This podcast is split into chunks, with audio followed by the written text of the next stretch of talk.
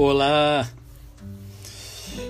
Paulo escrevendo aos Coríntios, na primeira carta, no verso de número 15, a partir do verso de número 56, ele diz assim: O aguilhão da morte é o pecado, e a força do pecado é a lei. Graças a Deus que nos dá a vitória por intermédio de nosso Senhor Jesus Cristo. Portanto, meus amados irmãos, sede firmes, inabaláveis e sempre abundantes na obra do Senhor, sabendo que no Senhor o vosso trabalho não é vão. Que coisa linda! Paulo nos ensina aqui. Né? É, não vou falar sobre o pecado, porque você deve ouvir muito sobre pecado. Então não vou falar hoje sobre pecado. Né? Também não vou falar da lei. A lei é lógico que ela tem o seu valor, né? ela tem o seu valor.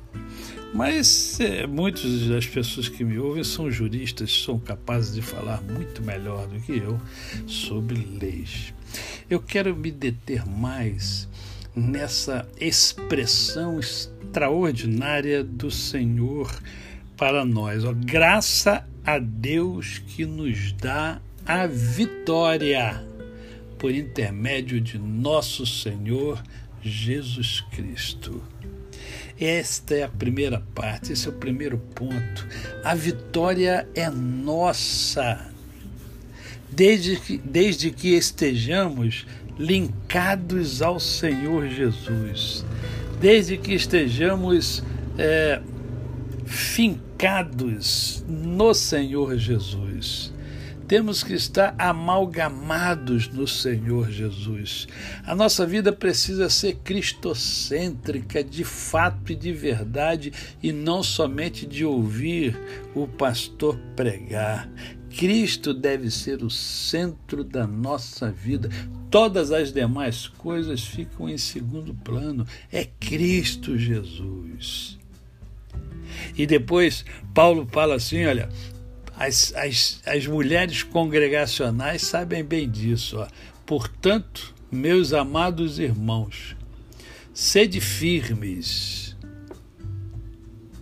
tendes convicção. Eu e você precisamos ter convicção. Quem tem firmeza é quem tem convicção. Inabaláveis.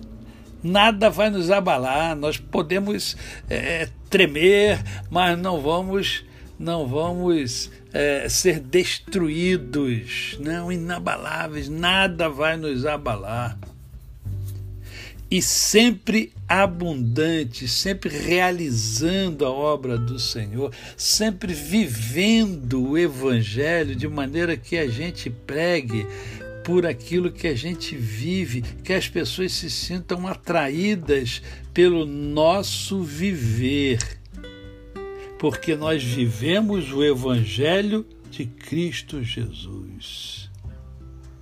Você tem sido abundante, meu querido, minha querida nós precisamos ser abundantes, sabendo que no Senhor o vosso trabalho não é vão. O trabalho que a gente realiza para Deus e em Deus, ele não é vão.